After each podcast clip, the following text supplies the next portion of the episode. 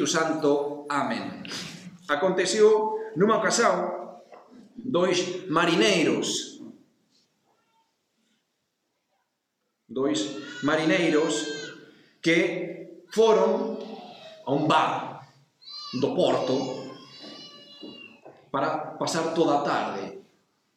Imaginen o cuadro, a escena.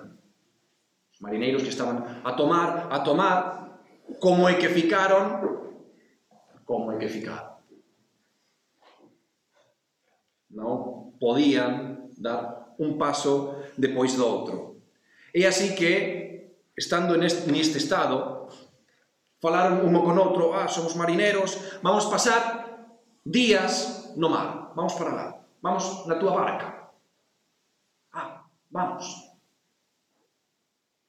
E así que Subíronse a barca, tomaron, tomaron os remos e que fixeron comenzar a remar, a remar, a remar, con toda a forza. Marineiros, fortes eles. Mas pasou toda a noite, estaban a remar en, na oscuridade, e estaban a pensar, bo, ya remamos toda a noite, estamos quasi no medio do Atlántico. Mas qual foi a súa sorpresa que cando saiu o sol olearon para todos os lados e estaban no porto. Non habían avanzado nada. Por que? Porque nese estado de alcohol esquixeron de tirar fora a corda da barca. Toda noite, a remar, a remar, nel mismo sitio, nel mismo sitio. É así que aconteceu con estos marineiros, é así que acontece a todos nós. Mas por qué? Porque, ó oh Señor Padre, eu quero salvar a miña alma, eu quero a santidade para mí, quero ser santo, quero chegar ao paraíso, quero chegar ao céu, vou remar, vou traballar. Mas, que acontece? Que temos aligazado como porto, qual é que é esa aligazado as nosas paixões. As nosas paixões dominantes. O, o apego ás criaturas. Quero a santidade, mas tamén quero isto que é pecado, que é falta. Queremos obter a santificación da nosa alma. Si, quer, si queremos obter a santificación da nosa alma, temos que ir tras, seguir ao modelo dos modelos, ao modelo de todas as virtudes, que me que noso Señor mismo. Noso Señor mismo. Ele di, veio para, para cá. A encarnación para, para qué? Para redimirnos dos nosos pecados? Con certeza, sí. Mas tamén como modelo. Si vamos facer como el fix, fix vamos, vamos chegar ao seu. E que é que iso? que, que fixo noso Señor unha receita. Vou darles a receita da santidade. Ten que tomar nota, queren salvar a súa alma, saquen os cuadernos, porque temos cuatro ingredientes. A receita da santidade. Qual é que son os ingredientes para chegar ao seu? Primeiro, agradecimiento. Segundo, fidelidade. Terceiro, obediencia. E cuarto, oración. Somos cuatro puntos que fixo noso Señor e que nós temos que facer. Primeiro, agradecimiento. Temos que agradecer a Deus por todo o que nos dá. Unha persoa moito sabia estaba a dicir que moitas persoas, mas por non dicir quasi todas, tiñan a lengua só para queixarse e para pedir. Vou me quixar e depois vou pedir. E só iso. Tiña a lengua só para esas dúas coisas. Mas nunca para dar as gracias. Nunca, nunca. Temos que olhar ao noso Señor. Noso Señor mismo antes de todos os milagres. Que é que facía? Daba as grazas ao Pai Eterno. Lembren, abra no Evangelio. Noso Señor que vai olhar para o céu. Grazas, obrigado, meu Deus. Está a falar con o seu Pai. E que vai acontecer a multiplicación dos pães. Vai olhar para o céu. Obrigado, Pai meu. E vai facer a resurrección de Lázaro. Mas primeiro vai dar grazas, vai agradecer a seu Pai. Hemos, temos que ser agradecidos todos, todos os días. Mas quantos, está, quantos beneficios estamos a recibir? Todos os días. Quantos dons que ven do sen, de nosso Señor. Temos que imitar, lembren, o samaritano da semana pasada. Dez que foron curados. E só un que voltou para nosso Señor a dar graças. Só un. Temos que imitar, temos que imitar ele.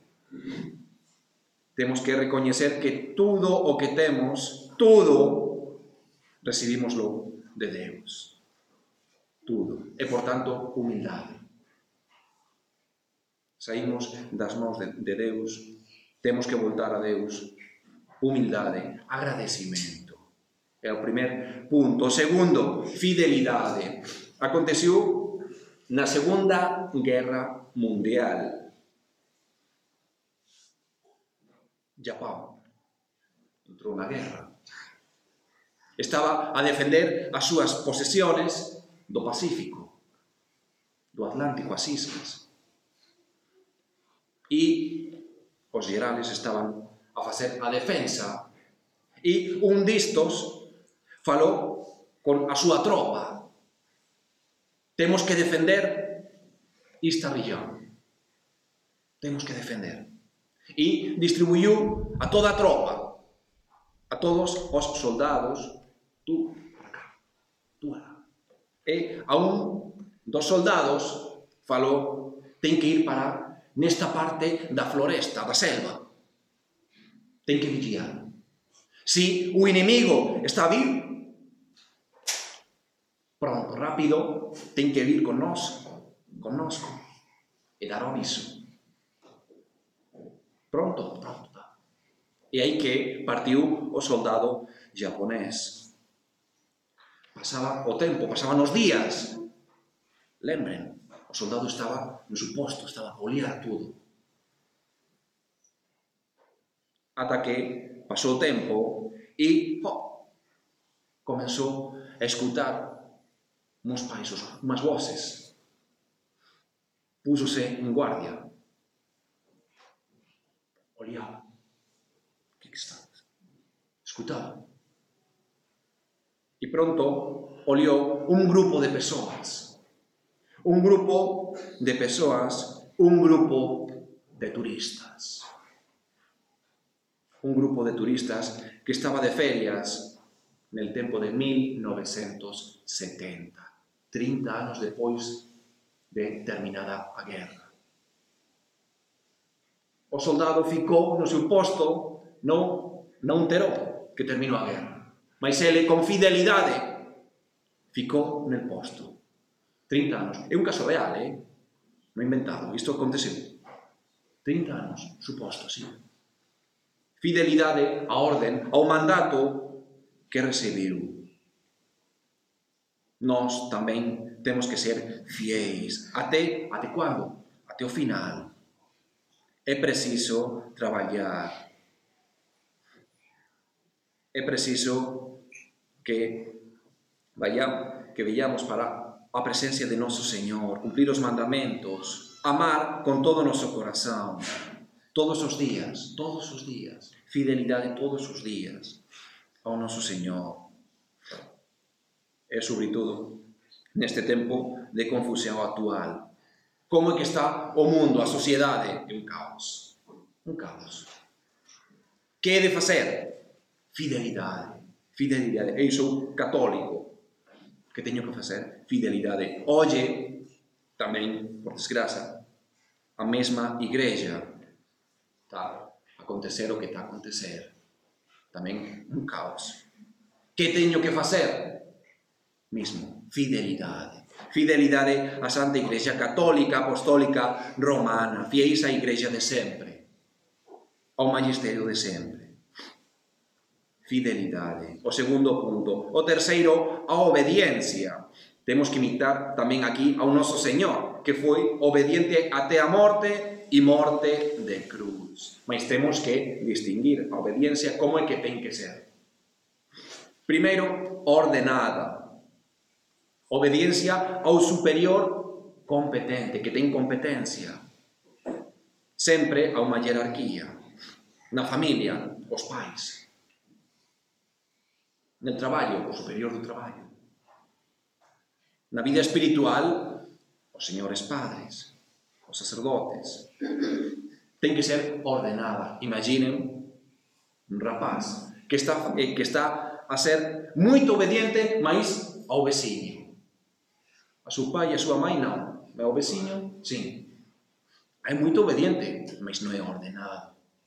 Ten que ser obediente a seus pais. Ordenada. A obediencia ten que ser ordenada. Segundo, ten que ser sobrenatural. É por eso que con unha oleada de fe vamos ver, vamos a oliar a Deus mismo naquele, tras o mandato que vamos recibir.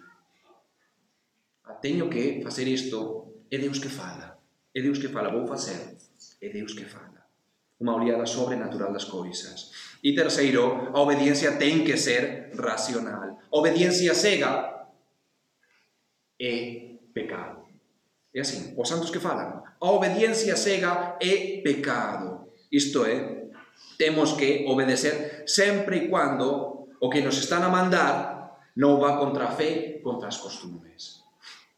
Exemplo, imagine que vaime decir os meus superiores Padre, Señor Padre, usted ten que ir agora na capeliña a rezar como os protestantes, con os musulmanos, con toda a gente isa. Teño que obedecer? Non, va contra a fe, contra as costumes, então non é pecado. É unha racional, racional. Mas si vai me mandar unha cosa que non va contra a fe, contra os costumes, teño, teño que facer. Unha obediencia racional. E cuarto punto da nosa receita da santidade, a oración. Hoxe temos que, moitas veces, e por acaso, aos señores aconteceu, ten que falar como seus compañeiros, familiares, coñecidos. E ten que falar das coisas espirituais. Ten que dar un consello. Ah, teño que falar con meu primo para axudar a súa alma. Ninguén pode dar o que non ten. Como é que vou axudar mellor pidendo ao noso Señor? Temos que pedir axuda por a oración.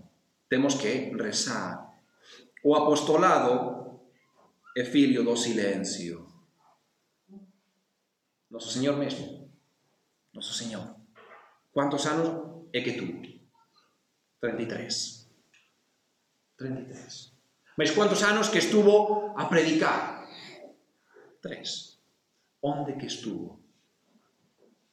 Onde que estuvo os outros 30? Como a Nosa Señora. A vida oculta vai preparar para os tres años de apostolado. 30 contra 3 a importancia da oración, a importancia da vida da oración, da vida espiritual, importante para uno mismo, importante tamén para o próximo. Non temos excusas. Oh, señor Pai, señor Padre, es que non teño tempo. Estou a traballar, vou voltar a casa, non teño tempo de rezar o Quem mais aqui? Assim fala é porque, no fundo, no quer. Não quer. Quando, se quisermos estar, ficar con Dios, vamos achar o tempo. Sim, se quisermos, vamos achar o tempo.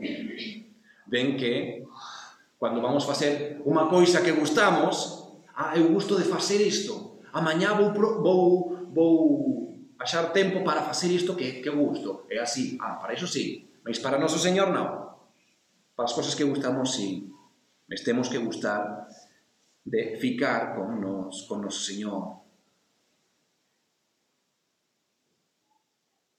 Aquela alma que está a rezar todos os días, que ten unha vida espiritual elevada, iso que temos que ter.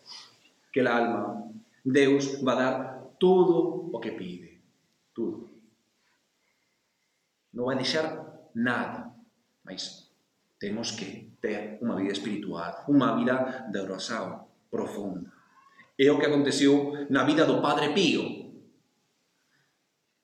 Nun momento, enterouse que morreu un coñecido. Un coñecido. Enterouse. E foi para rezar diante de Noso Señor, o Padre Pío, que tiña unha comunicación, podemos falar así, unha comunicación continua con Noso Señor. Falaba sempre con Noso Señor. E neste momento, nesta ocasión, falou, meu Deus, tú sempre